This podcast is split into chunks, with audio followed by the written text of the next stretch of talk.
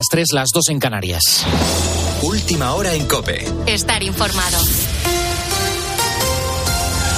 Las elecciones generales ya están a la vuelta de la esquina. Los dos candidatos principales han coincidido en algo en esta campaña, sobre todo durante este fin de semana de mítines, que la abstención beneficia al rival. Lo ha dicho Alberto Núñez Feijó y también Pedro Sánchez en su mitin en Valencia. Fijaros, hay dos papeletas, la del Partido Popular y la de Vox, y también la abstención, la abstención que nos pueden llevar al retroceso en España. Y solamente una papeleta es la garantía de que España avance, la del Partido Socialista Obrero Español. La estrategia de Sánchez no cambia a pesar de que hay algunas voces dentro del PSOE que crean que no es la mejor, la mejor forma de hacer campaña. Pablo Fernández.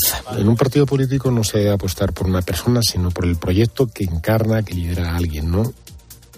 Sí, a quien escuchabas es a Tomás Gómez, exsecretario general del PSOE en Madrid, pues que ha cargado contra su propio partido aquí en COPE. Un Sánchez que, por cierto, dará esta tarde un mitin esta tarde en Huesca en medio de una cumbre en Bruselas. Así que, por cierto, ha dejado claro que si tiene que pactar con Sumar, lo hará. En Sumar que, por cierto, han subido el tono contra Feijó. Su candidata, Yolanda Díaz, ha retado al candidato popular a aclarar si tiene un sobresueldo y su relación con el narcotraficante Marcial Dorado. Por su parte, Feijó, en una entrevista al correo, ha dejado claro su objetivo, gobernar en solitario. En un partido político no se debe apostar por una persona, sino por el proyecto que... No quiero pactar con Vox, lo he dicho por activa y por pasiva, que hay muchas soluciones para no pactar con Vox. Es que se abstengan partidos en el Congreso de los Diputados o que Vox facilite el gobierno del que gane y que facilite de verdad lo que dice que quiere hacer. Unas declaraciones que para Bascal demuestran que Feijo está más centrado en ganar a Vox que en ganar las elecciones. Nos marchamos ahora hasta Ucrania. La última hora es que las tropas de Kiev continúan con su contraofensiva en el sureste del país y en los alrededores de la ciudad de Bakhmut. Todo esto en un momento en el que preocupa un nuevo tipo de armamento muy discutido en todo el mundo, las llamadas bombas de racimo, armas impredecibles, muchas de ellas no detonan durante años y cuyos efectos para la población son muy graves. Estados Unidos ha entregado a Ucrania este tipo de armas y ni Moscú ni Kiev han firmado el tratado internacional que prohíbe utilizarlas. Precisamente Vladimir Putin ha hablado en la televisión pública rusa sobre estas armas. Me gustaría señalar que la Federación Rusa tiene un arsenal suficiente de diferentes tipos de municiones de racimo. Diferentes tipos. No lo hemos hecho antes, no las hemos utilizado. Pero por supuesto, si se usan contra nosotros, nos reservamos el derecho a tomar medidas recíprocas.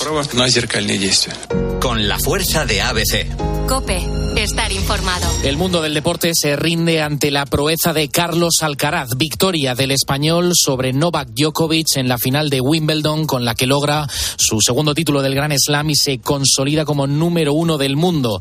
Así levantaba la copa y así lo vivíamos en la cadena Cope con la narración de nuestro compañero de deportes Ángel García.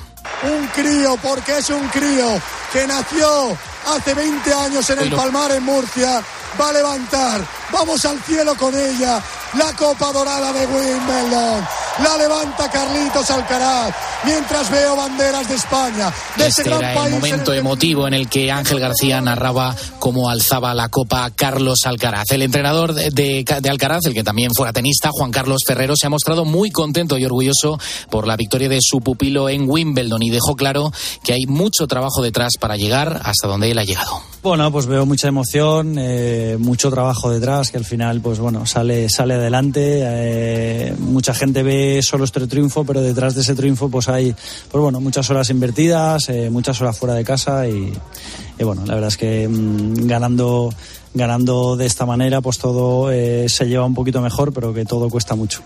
La entrevista a Ferrero, por cierto, la puedes escuchar íntegra en nuestra página web en cope.es, donde puedes consultar el resto de la información y sigues ahora en la noche de Cope. Cope, estar informado.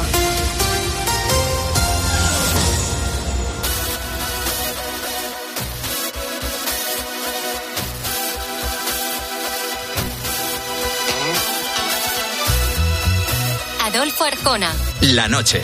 Cope, estar informado.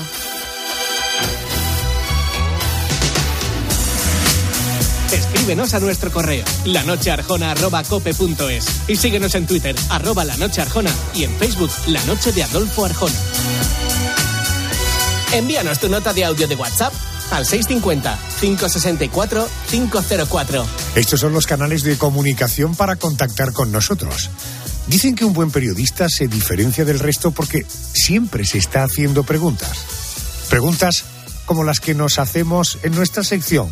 El porqué de las cosas. La luna con el romero, la aurora con el pinar, el viento con la marea y el trigo con la rama. La noche busca pareja, la fiesta ya va a empezar.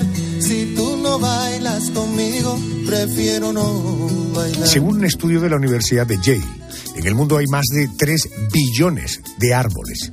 Bueno, dicho de otra forma, cabemos como a 422 árboles por cabeza. Aquí en nuestro país la proporción es menor, es de 245 árboles por persona. Por cierto, la encina es la especie más numerosa, supone casi el 20% del total de árboles que hay en el territorio español. Bueno, nuestros datos están lejos, por ejemplo, de los de Canadá, que es el país más arbolado del mundo con 318 millones de ejemplares. Pero, oye, ninguno de ellos está en la parte alta de las montañas. Y en el programa nos hemos preguntado, ¿por qué no crecen árboles en la cumbre de las montañas? Pues hablemos con un experto, es el doctor en Ingeniería de Montes y profesor de Botánica y Geobotánica de la Escuela de Montes de la Universidad Politécnica de Madrid, es además miembro de la Sociedad Española de Ciencias Forestales, es el doctor García Viñas. Doctor, muy buenas noches y bienvenido. Buenas noches, Adolfo. Buenas noches, Juan Ignacio. Eh, le planteo esta pregunta. ¿Por qué los árboles no crecen en la cima de las montañas? Bueno, buena pregunta. Mira, mm, voy a hacerte una pequeña introducción para, para eh, hacer un marco a, a esta pregunta. Las plantas, para vivir, necesitan, entre otras cosas, unas condiciones climáticas determinadas, especialmente condiciones de temperatura y de disponibilidad de agua eh, esa combinación de temperaturas y, disponibilidad de agua es lo que permite el crecimiento de lo que llamamos el periodo vegetativo. Pues las especies arbóreas incluyen plantas muy distintas, pero con diferentes requerimientos de condiciones climáticas.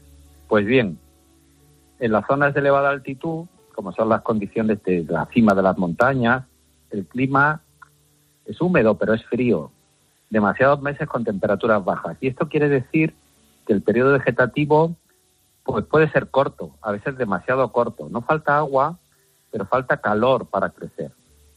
En estas condiciones eh, no se pueden desarrollar los árboles y mucho menos el bosque. Por eso, en las zonas de, mucha altitud, pues no nos encontramos especies arbóreas, porque el clima ya es demasiado frío y no permite eh, no le da tiempo largo a desarrollar todo su proceso. Entiendo. Eh, eh, ¿Cuál es la, altitud máxima a la que puede crecer un árbol?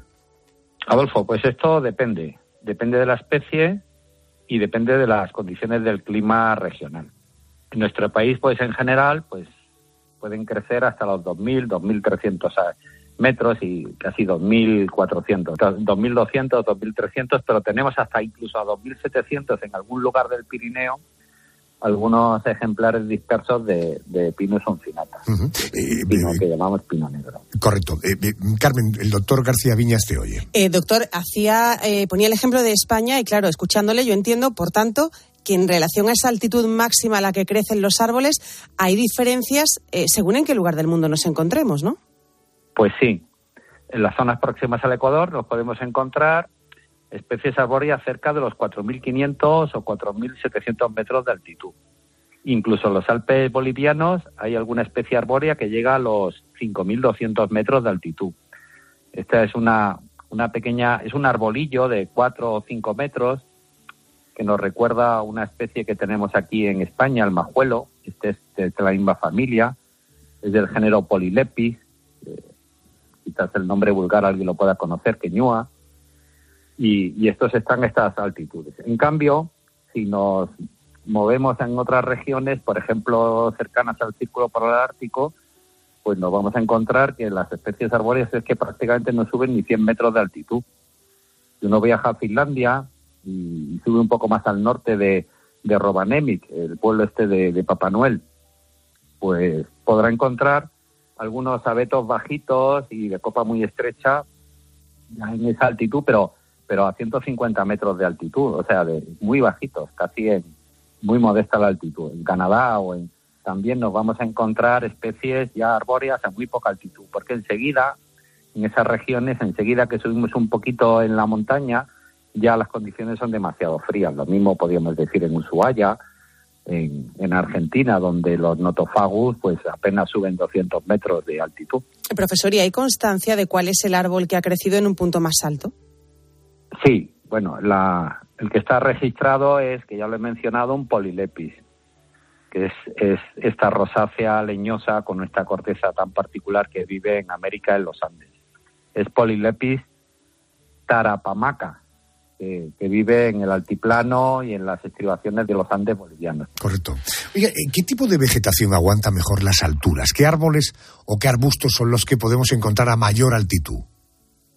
Pues mira, hay que tener en cuenta que a medida que vamos subiendo, como ya he mencionado antes, el régimen de temperatura se va haciendo más frío y el régimen de precipitaciones también aumenta, pero sobre todo lo que nos va faltando es calor. Cada vez, conforme subimos, cada vez hace más frío, aunque llueve más. También cada vez cuando vamos subiendo, pues hay otros factores que influyen negativamente sobre el crecimiento de las plantas, el viento, la persistencia de la nieve, las ventiscas, ese viento helado que, que, va a quedar dejando costras de hielo en las piedras o en las ramas. También a mayor altitud hay mucha oscilación térmica del día a la noche. Si has subido alguna vez a la montaña en verano, verás que a media mañana casi tienes calor a 2.500 metros, pero en cuanto se pone el sol te tienes que poner un abrigo rápidamente porque, porque enseguida hace mucho frío.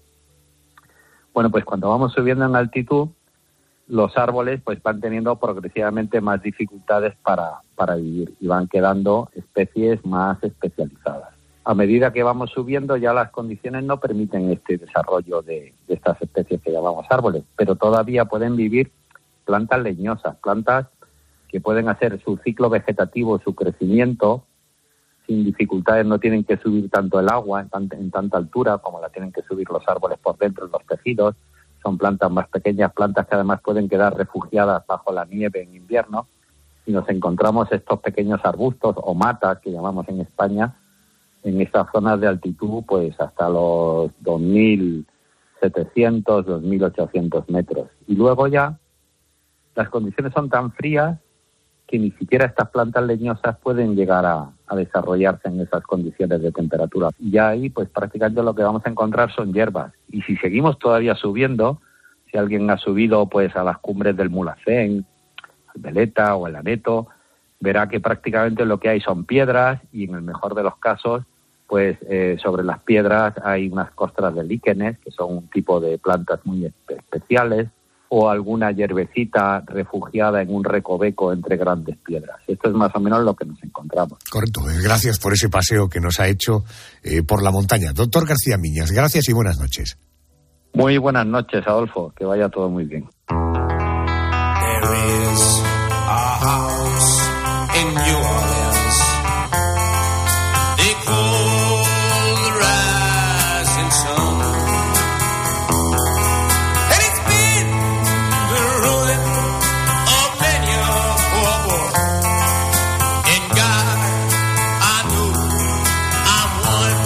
Quiero arrancar este porqué de las cosas hablándote del Sol. Es nuestra principal fuente de energía. Se formó hace más de 4.500 millones de años y tanto la Tierra como el resto de planetas del Sistema Solar giran alrededor de esta gran estrella.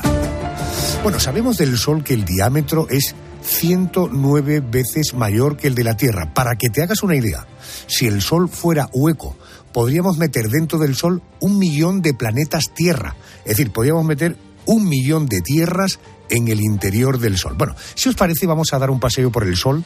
Para ello me acompaña Pedro León, es autor del libro Eso no estaba en mi libro de la exploración espacial que publica la editorial Almuzara. Pedro, muy buenas noches y bienvenido.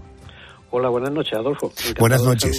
Gracias, muy amable. Oiga, ¿cabe en cabeza humana pensar que alguna vez podríamos estar a poca distancia del Sol para poder estudiarlo? Bueno, en principio podríamos incluso decir que, en términos espaciales ya estamos cerca. De hecho, la Tierra está bastante cerca del Sol, con lo cual eh, digamos que ya tenemos una gran ventaja a la hora de poderlo estudiar en comparación con otras estrellas, que son también otros soles. Mm, de hecho, bueno, si queremos acercarnos más, eh, llevamos ya varias décadas enviando sondas espaciales que se acerquen eh, pero humanos todavía no. Digamos que la tecnología necesaria para que un ser humano se acerque a nuestra estrella mucho más, digamos que todavía pertenece al ámbito de la ciencia ficción. Tendríamos que pedirle prestada una nave espacial a alguna serie espacial porque de momento no tenemos tecnología como para que un humano sobreviva a estar un poquito más cerca del Sol. Bueno, si es alucinante ir a la Luna o la, alucinante ir a Marte, imagínense lo que sería poder aproximarnos al, Sol. Bueno, lo que sí hemos hecho es enviar sondas, eh, lo decías tú, Pedro, pero ¿cómo es el viaje entre la Tierra y el Sol? ¿Cuántos kilómetros hay?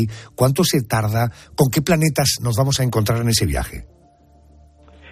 Bien, en principio un viaje al Sol eh, sería como cualquier otro viaje a, cualquier otra zona del sistema solar.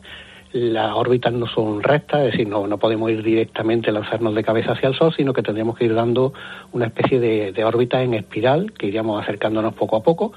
Y bueno, en principio, si en línea recta hay 150 millones de kilómetros hasta el Sol, la órbita, al tener que ir, digamos, dando un poquito de rodeo, pues podrían recorrer incluso 400 o 500 millones de kilómetros y tardaríamos pues tres o cuatro meses en llegar al perihelio, que el perihelio, digamos, que, es lo que se llama la, a la zona más cercana al Sol de, de, la órbita que tengamos. Correcto. ¿Y a cuántos kilómetros la temperatura empieza a ser insoportable y por tanto imposible de traspasar?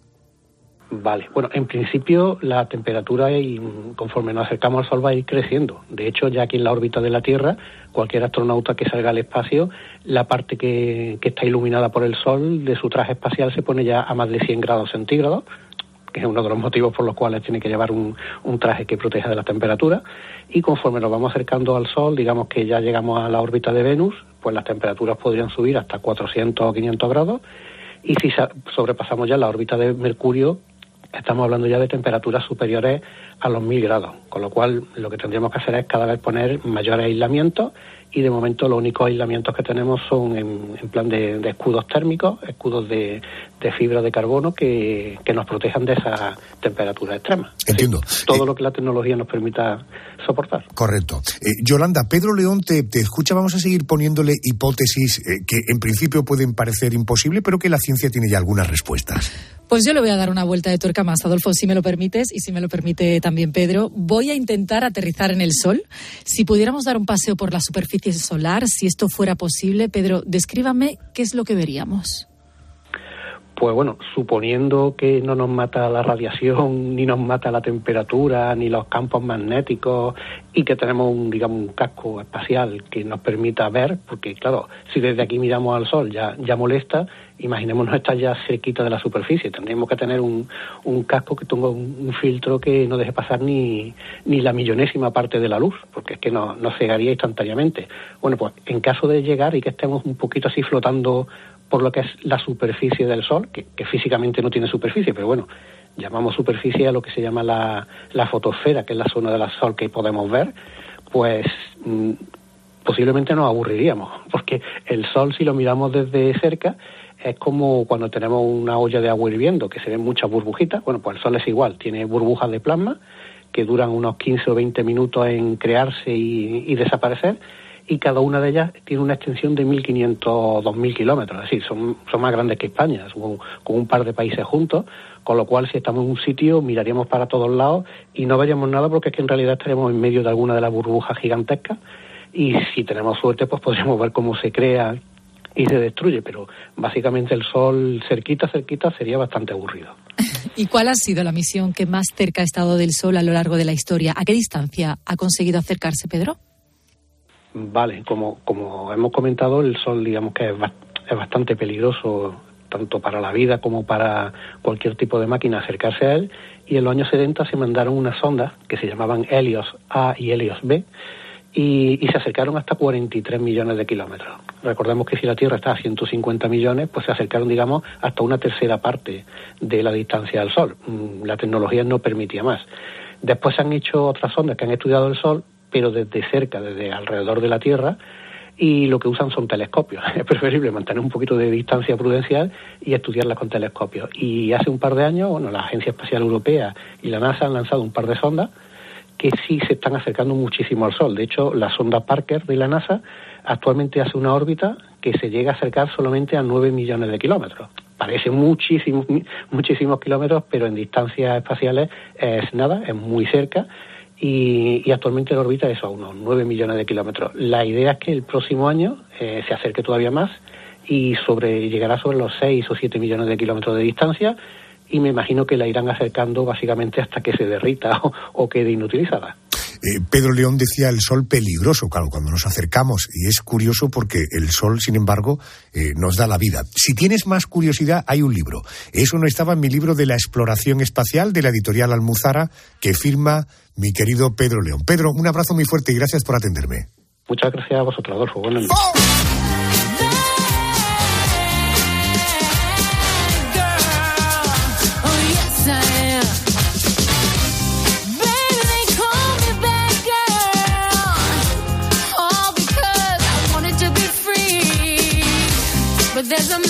Hablemos ahora de las alturas. La altura que alcanzan los adolescentes en comparación con generaciones anteriores. Y todo puede ser por un cúmulo de factores. Los niños cómo comen ahora, la genética, incluso las condiciones higiénicas, incluso las condiciones socioculturales de cada país. Oiga, ¿por qué son tan altos hoy los niños? Me voy a consultar al pediatra, claro. Manuel Vaca, pediatra, buenas noches. Muy buenas noches, Adolfo. Buenas noches. ¿Hasta qué punto influye el factor genético en la estatura de los adolescentes? Bueno, realmente es muy importante. Eso es como una condición necesaria. Es decir, que eh, los padres de una talla más pequeñita tienen niños más pequeños y los de una talla más grande pues tienen niños de mucho mayor tamaño. Aunque hay otras muchas circunstancias que estoy seguro que a continuación me vas a preguntar de que influyen en cuál es el resultado final. Claro, ya nos conocemos y sabes por dónde. Pues empecemos por la base. ¿La alimentación influye de manera determinante en el crecimiento? Pues eso es como el gran desencadenante. Es como mm, tienes que tener esa base, que es la genética, los antecedentes familiares, esa mezcla de talla del padre y de la madre, y luego lo que es capaz de hacer en sentido positivo, que se ponga de manifiesto toda esa posibilidad de crecimiento, o en sentido negativo, que no solamente no se ponga en manifiesto, sino que se quede muy restringida, el, el, gran factor, hay otros, pero el gran factor es la alimentación, de tal manera que una alimentación adecuada hace que toda esa potencia genética se ponga de manifiesto y en las sociedades más desarrolladas, las sociedades occidentales, es donde los niños crecen más, porque tienen una alimentación más adecuada. Y por tanto, doctor, genética y alimentación. Esa sería una buena explicación para responder a la pregunta de por qué son tan altos hoy los niños.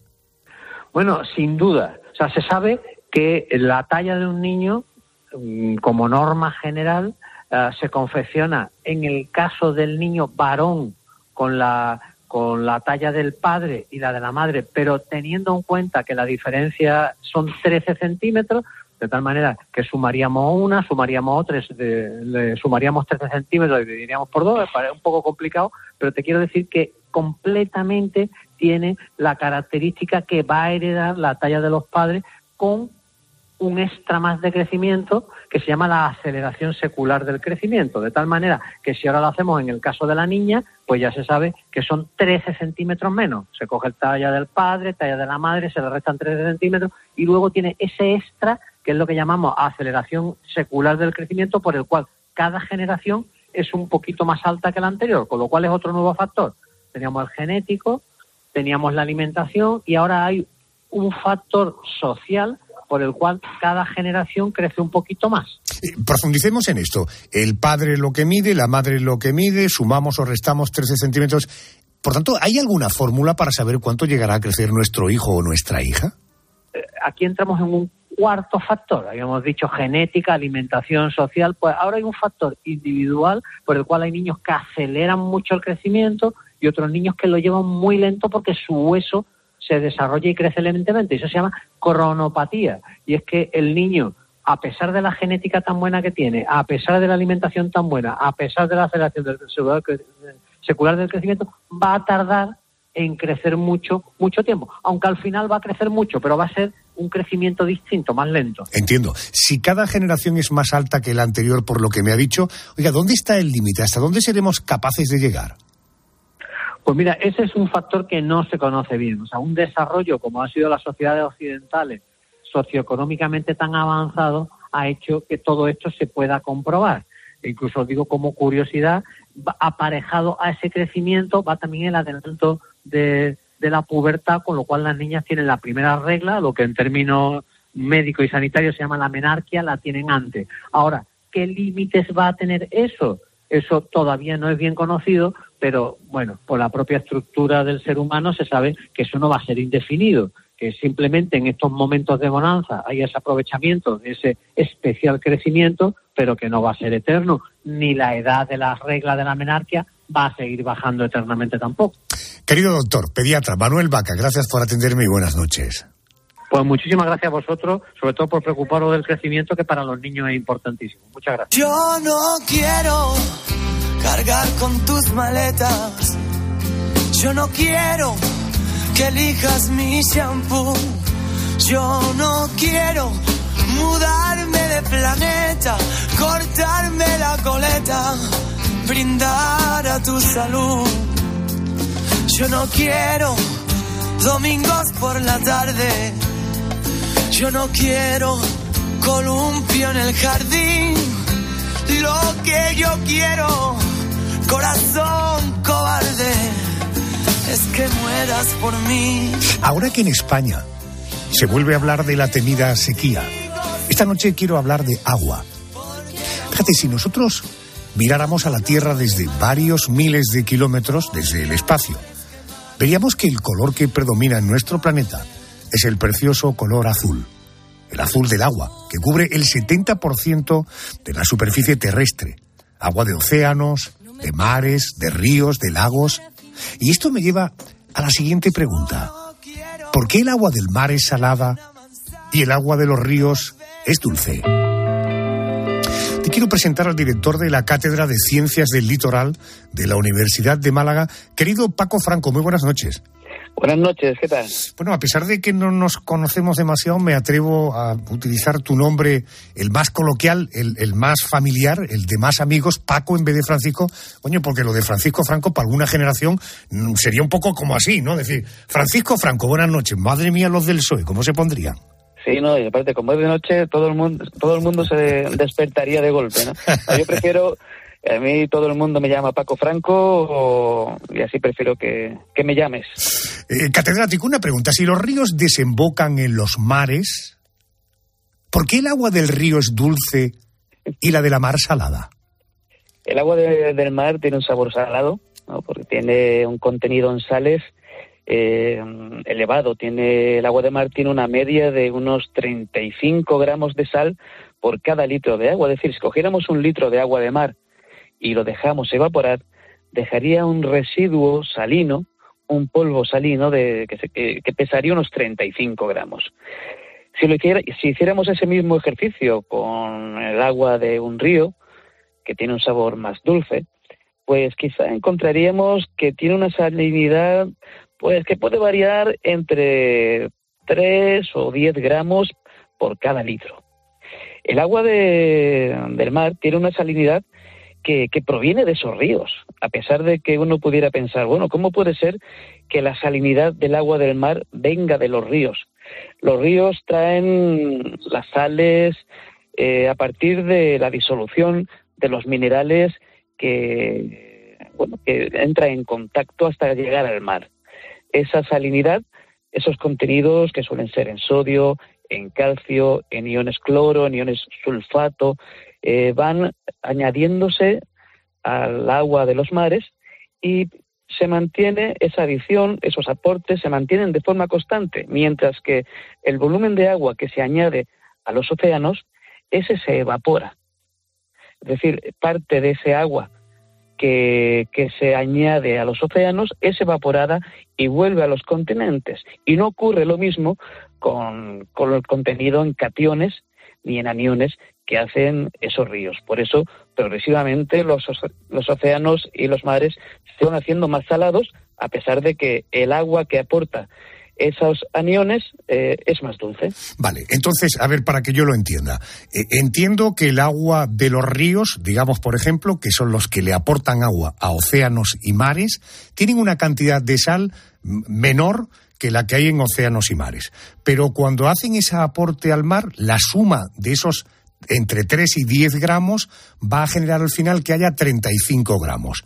Eh, a partir de ahí, el agua que no lleva sal se evapora, o el agua sin sal se evapora, y es la que vuelve a caer, y eso es lo que le hace que sea el agua más dulce. Más o menos esa es la explicación.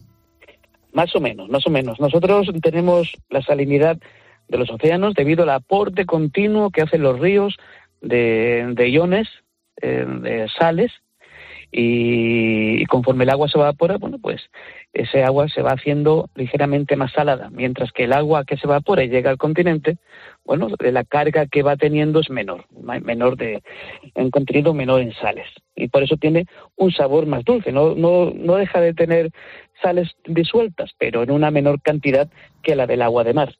Eh, catedrático, ¿y por qué hay mares y océanos que son más salados que otros? Pues depende de, de la tasa de, de, evaporación, ¿no? Por ejemplo, eh, nosotros mm, podemos ver que el Mediterráneo tiene una salinidad de una salinidad media de 38 gramos por cada litro, es decir, cada litro de agua de mar del mar Mediterráneo tiene 38 gramos de sal. Sin embargo, la, la del Océano Atlántico, pues cada litro tiene una cantidad de sal ligeramente menor. En lugar de 38 tiene 36, ¿no? tenemos que pensar que el mar Mediterráneo tiene una cuenca un poco más cerrada, solo se refresca de agua menos salada en el estrecho de Gibraltar con agua, con agua procedente del Océano Atlántico y la tasa de evaporación es algo mayor. Entonces, al tener una mayor evaporación, la salinidad en el Mediterráneo es ligeramente superior a la, a la del Océano Atlántico. Eso se puede incrementar incluso en cuencas más restringidas. Por ejemplo, la del Mar Rojo podemos tener una salinidad de 46 gramos por cada litro y la del Golfo Pérsico en torno a 44 gramos. Y esto se hace, se llega a un máximo, por ejemplo, si nos vamos al Mar Muerto, donde podemos encontrar una salinidad de 230 gramos de sal por cada litro de, agua. Qué barbaridad. Por tanto, eh, una lámina de agua, cuanto más cerrada está, mayor es su salinidad. Eso es lo que debo entender, ¿no? Claro, una lámina de agua, eh, una, una cuenca restringida que no se refresca con agua renovada, el agua se va evaporando y deja ese residuo salino en el mar remanente, en el agua remanente.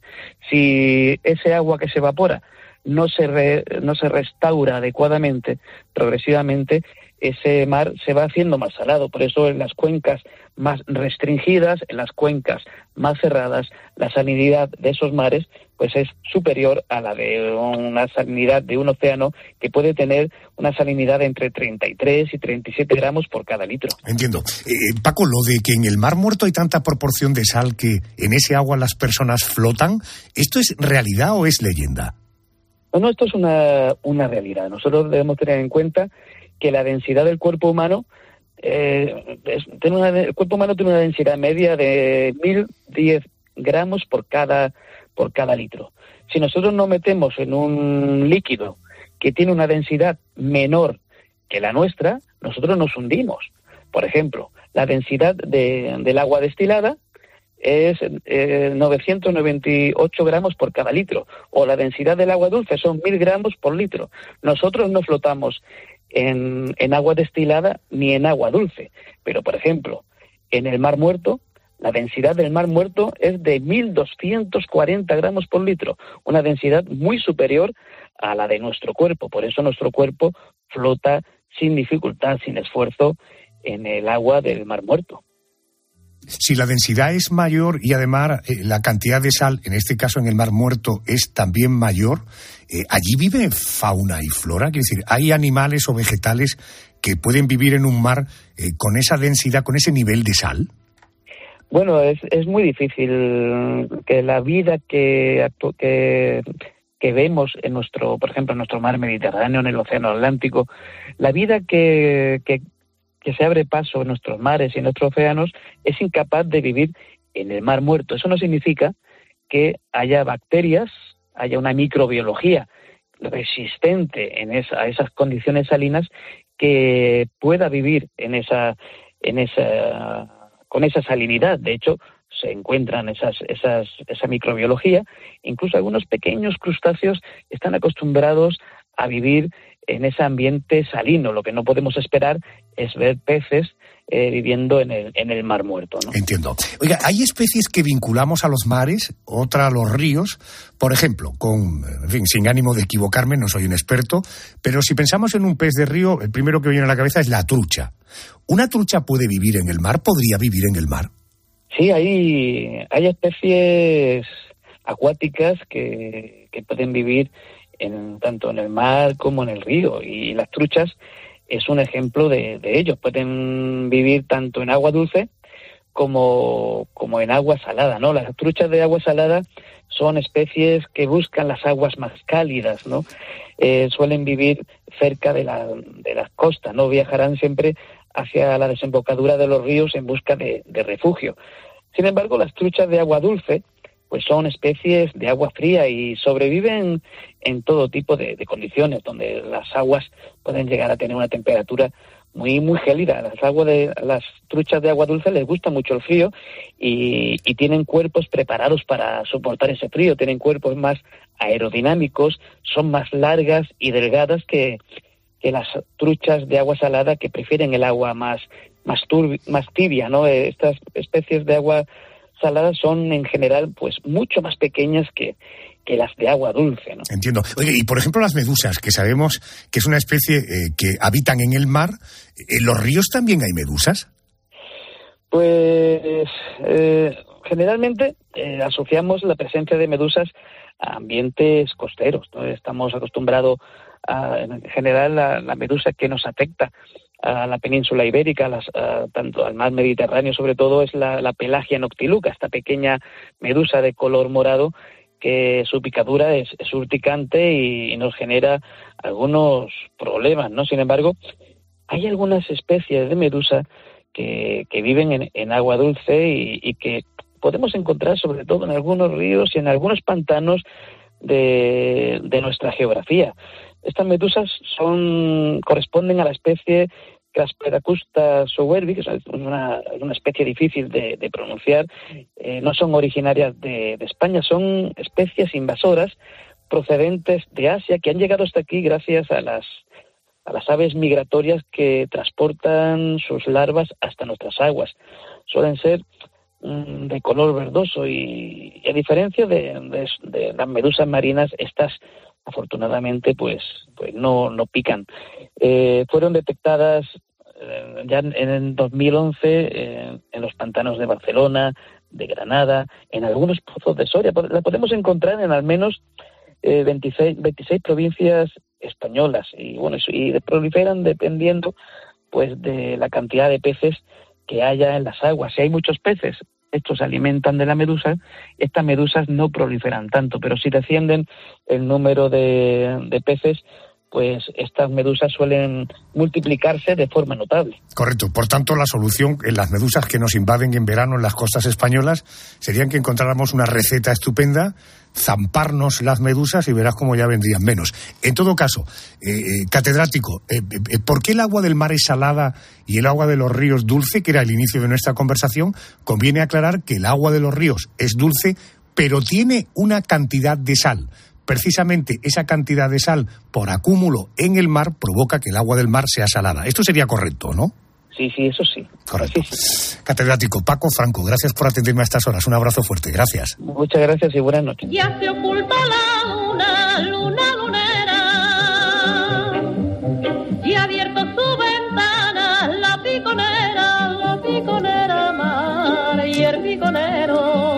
Lejos de dejar saciada nuestra curiosidad, déjame que te voy a contar cosas que tienen que ver con nuestras raíces, con nuestras tradiciones, con los sonidos que escucharon nuestros ancestros y no te creas que tan lejanos. Hoy te quiero hablar de una mujer que se llamaba Magdalena Nile del Río.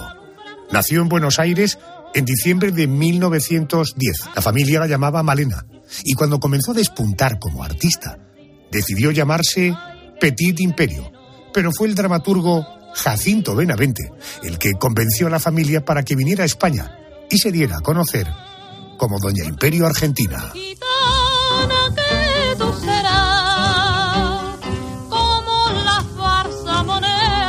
Alguien que nos puede dar muchos detalles sobre la vida de Imperio Argentina es mi colega, el periodista y escritor José Aguilar. Muy buenas noches y bienvenido a la COPE.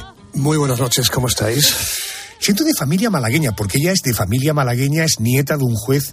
Sí. ¿Por qué termina naciendo en Buenos Aires? Bueno, pues por cosas eh, de la vida. Sabéis que en aquellos momentos, pues eh, la gente se marchaba de este país por diferentes motivos. Y lo cierto es que que bueno pues nació allí de manera fortuita, de manera casual y lo que sí es cierto Adolfo es que desde que era muy muy pequeña manifestó pues una profunda inclinación por el mundo artístico, o sea que podemos decir que era una verdadera niña prodigio desde los ocho o los nueve años. Fíjate que no es de extrañar, sus padres eran aficionados a la música. Ella llega aquí en España, llega a España en el año 1923, fíjate luego lo tendría eh, que vivir en nuestro país, tenía 13 años ¿Cómo son sus inicios en nuestro país y sobre todo cómo obtuvo su primer éxito? Pues mira, la verdad es que llegó, como tú bien decías, siendo una adolescente y yo creo que uno de los grandes secretos de, los primeros triunfos de, Imperio es que era una, artista desde tan temprana edad muy completa. Después toda esa eh, formación, bueno, esa admiración que había tenido por, eh, bueno, pues por Pastor Imperio, era una, una niña muy receptiva y todo ese bagaje que también traía del mundo eh, argentina, de Argentina, le hicieron que desde que llegó a España, mm, de verdad, desde su primer espectáculo, la gente se enganchó. No solamente por, por las canciones que cantaba, sino por su profunda personalidad, que llamaban poderosamente la atención en esos años en una eh, España que no estaba eh, acostumbrada a una, a una adolescente tan cosmopolita y que tenía tanto que, que, aportar, ¿no? Te recuerdo que ya llega con 13 años, en 1923, a una España muy en blanco y negro. Totalmente. empezó a hacer pinitos en el cine, naturalmente hablamos de cine mudo, pero realmente su éxito cinematográfico llegó junto al gran Carlos Gardel, ese mago del tango argentino. ¿Fue Imperio Argentina la primera actriz española que triunfó fuera de nuestro país? Bueno, podemos decir que Imperio Argentina fue la primera estrella que tenemos en nuestro país con dimensión internacional. Hay gente que habla de, Sara Montiel, por ejemplo, o de otras estrellas, pero realmente el concepto de estrella, eh, la primera que lo tiene es eh, Imperio Argentina y lo tuvo además hasta el final de, sus días. Lo que pasa es que ya sabes que en España a veces no, no tratamos eh, muy bien a nuestros grandes artistas. Año 23 llega a España, cine, canción, empieza a triunfar, empieza a ser conocida, hace, decíamos, cine incluso con artistas internacionales, llega la Segunda Guerra Mundial. Eh, cuéntame qué hay de cierto, eh, fue invitada a rodar en Alemania y estuvo a punto, dicen incluso, de mantener alguna relación sentimental con el dificultoso Hitler. Bueno, mira, tienes razón en lo que dices, en parte. Yo que tuve la suerte de conocerla, yo era muy jovencito y ella siempre me negó esa, esa relación con Hitler. Por supuesto que lo conoció, decía incluso que era un hombre muy guapo, pero mm, de ahí a otra cosa hay un largo camino. Lo, lo que sí que es cierto es que tuvo la oportunidad de rodar allí, además de rodar en alemán, que era dificilísimo para ella, que no, no conocía el idioma, lo rodó eh, fonéticamente y tuvo grandes profesores para, para hacer esas eh, versiones eh, allí. Eh, la verdad es que Hitler quería em, que, que, rodara una versión de Carmen, al final se hicieron otras cosas, pero ella quedó profundamente marcada por esa relación con, con Hitler y, en la Alemania nacida aquellos momentos, incluso cuando después, muchos años después, em, debutó en Nueva York, pues todavía seguía marcada por, por eso y, y tuvo momentos muy complicados. Pasan todos los años, van pasando las décadas, años 50, años 60, años principios de los 70, una mujer con, con bastante éxito en el cine, bastante éxito con sus espectáculos musicales.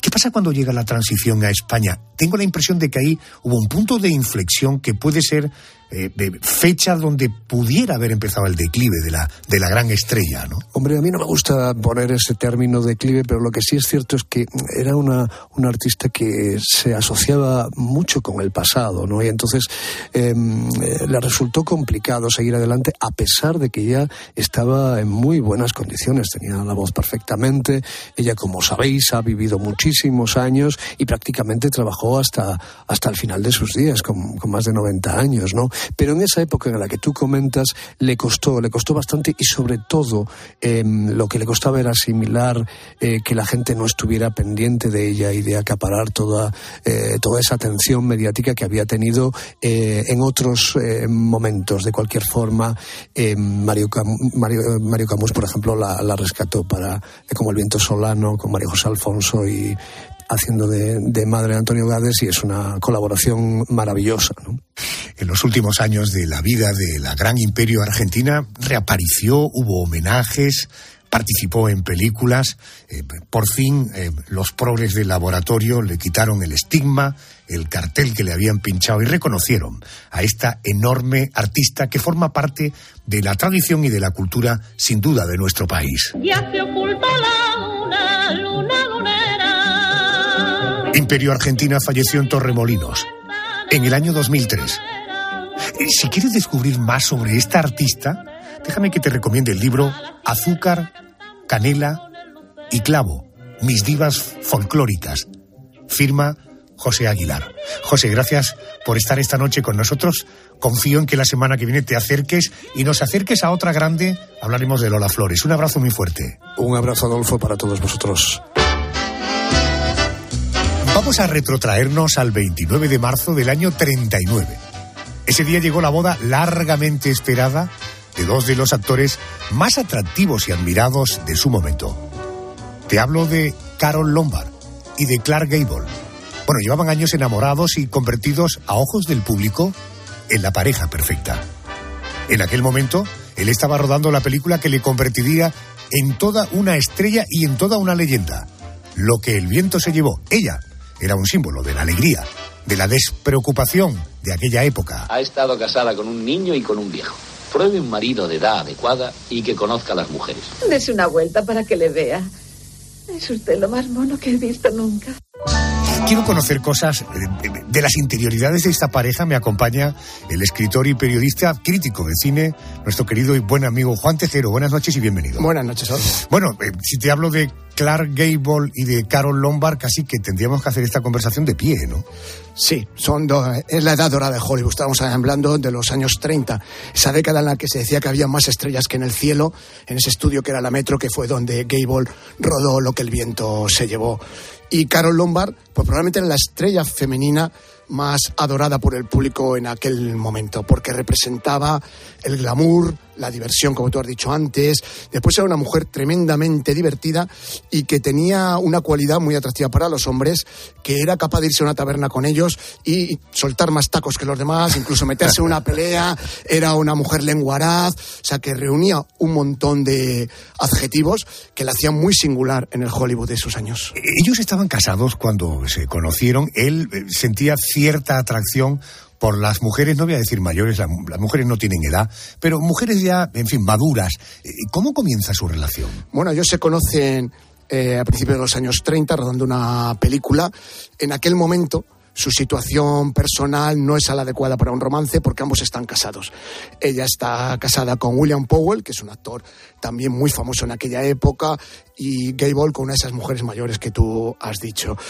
Entonces lo que traban es una buena amistad no se sienten el uno especialmente atraído por el otro, simplemente forjan una buena relación entre ellos como colegas profesionales. Es tres años más tarde, creo que la película se roda en el 33, en el 36, cuando realmente eh, estalla el romance, cuando uno se da cuenta, Gable, que está ante una mujer tremendamente hermosa y que le seduce. Es en un baile, es en un baile muy propio de aquellos años de Hollywood en el que todos tienen que ir de blanco. Él la saca a bailar, ella acepta y se dice que en el transcurso de ese baile ambos quedan rendidamente enamorados. Su situación ya es más propicia para un romance porque ella ya está divorciada, él vive separado aunque todavía no ha obtenido el divorcio y ese es el comienzo de su relación. Eh, los primeros años de, este matrimonio, eh, tanto en lo profesional como en lo personal, funcionó bien.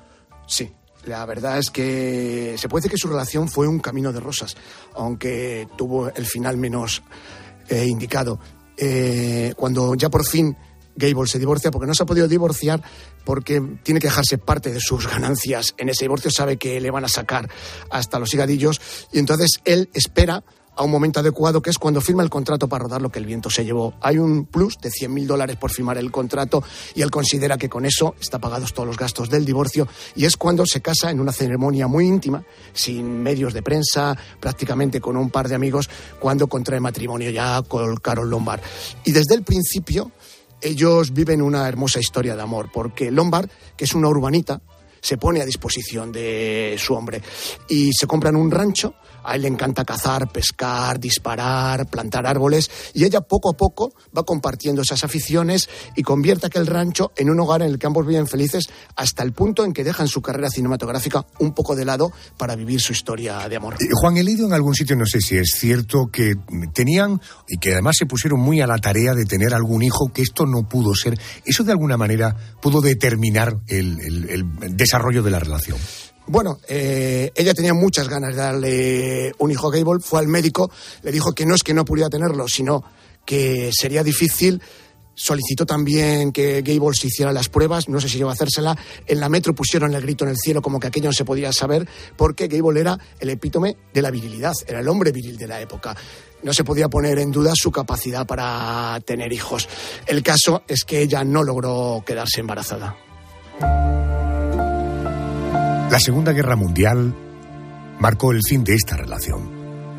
Juan, ¿qué hizo Carol Lombard durante el conflicto que terminó, que acabó con su vida? Bueno, lo primero es que vuelve al cine para rodar una película porque el mensaje claramente es antinazi, que es ser o no ser, to be or not to be en el cual él tiene un, ella tiene un personaje muy agradecido, es una obra maestra de la comedia de Lubitz y vuelve al cine. En ese momento, en Estados Unidos, para sufragar los gastos bélicos, se vendían bonos y esos bonos normalmente los vendían actores, estrellas de la pantalla, que eran las que tenían más tirón. Y a Carol Lombard se le propone un viaje y que tiene que acudir y ella, aunque es un poco reacia a abandonar a Gable, pues accede por un esfuerzo patriótico y decide subirse un avión. En principio, Gable va a subir también al avión. Lo que pasa que no puede por compromisos profesionales y le dice que viaje con su madre, con su representante artístico. Viajan, hacen la escala, eh, cumple con sus deberes patrióticos y en el vuelo de vuelta eh, tienen que hacer una escala imprevista porque hay una gran tormenta. Bueno, se detienen y en ese momento se le dice que hay tres oficiales que tienen que coger ese vuelo, que si se les puede dejar su sitio. Carol Lombard se niega porque está deseando ver a Gable, porque además cuando se marcha, se marcha enfadada. Han tenido una bronca tremenda y ella está un poco arrepentida de no haberse podido despedir de él como, requería la ocasión, con lo cual ella se niega, su madre y su agente artístico aceptan y encuentran a otro pasajero que deje el, asiento. El avión despega y al poco pues estrella contra la ladera de una montaña queda envuelto en llamas y esa misma noche a Gable que le está preparando una fiesta de bienvenida, porque ya se han reconciliado por teléfono y le tiene todo preparado, pues recibe una llamada, una llamada del mismo presidente, Franklin Delano Roosevelt.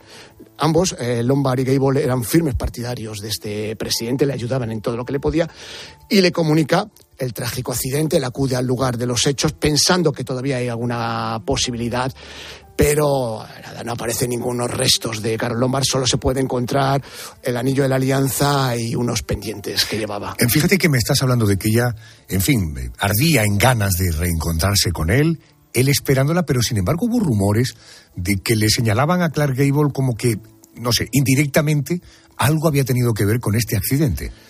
Son de casi todas las estrellas hay un montón de leyendas negras y evidentemente este accidente es fruto de la mala suerte. Ella está cumpliendo con una labor patriótica que cumplían la mayoría de los actores de Hollywood y tiene la mala suerte de estrellarse contra la ladera de una montaña.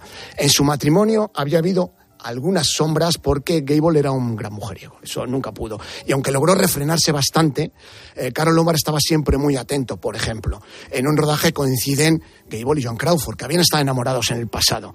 Y Lombard pone el grito en el cielo y se presenta en el estudio diciendo que va a tener que cortar aquello que tenga que cortar si ahí sucede la más mínima detalle de que puede haber un adulterio.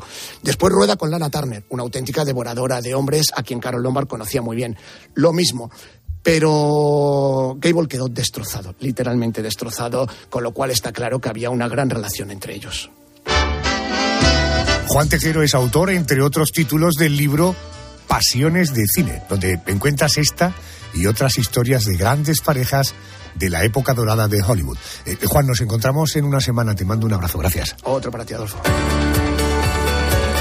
Bueno, vamos al contestador del programa, la canción de tu vida. Tengo la suerte de que, en vez de grabado, los tengo aquí en directo porque los tengo muy a manos. La canción de tu vida, el contestador del programa. Arjona, tienes un mensaje nuevo. Andrés García, muy buenas noches. ¿Qué tal, Arjona? No teníamos escapatoria hoy, ¿eh? A ver, ¿cuál es el mensaje que nos traes? Bueno, podría elegir una de Michael Jackson, eh, quien para mí fue el artista total. Además, sabes que me gusta, pero me voy a quedar con otro genio, con Freddie Mercury, y con una canción que antes de que se grabara él tenía compuesta totalmente en su cabeza. Nadie sabía por dónde iban los tiros, excepto él, lo tenía claro.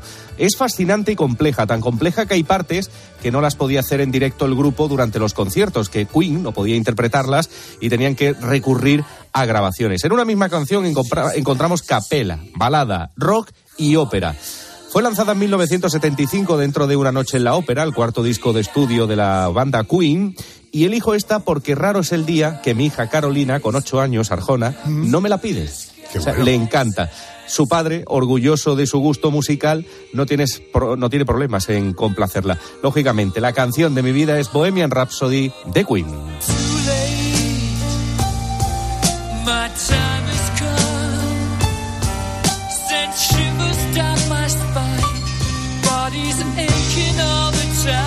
Con esta maravillosa pieza te decimos hasta la semana que viene. Gracias por estar ahí.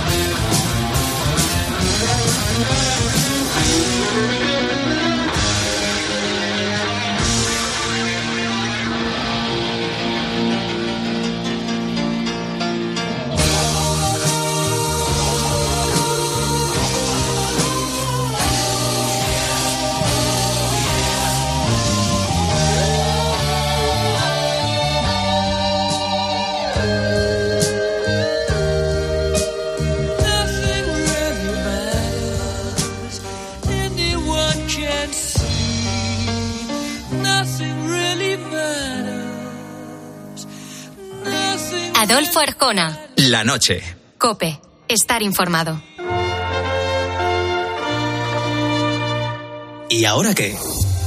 Ahora, Máster Universitario en Radio COPE, organizado por la Fundación COPE y la Universidad San Pablo CEU, con un año de prácticas remuneradas. Porque la radio en la que crees es la radio que te lleva donde está la noticia y en la que contarás tus propias historias junto a los comunicadores más escuchados. A esta hora repasamos claves informativas. Este edificio es la suma de un montón de historias. ¿Cuánto mismo, Máster Universitario en Radio COPE.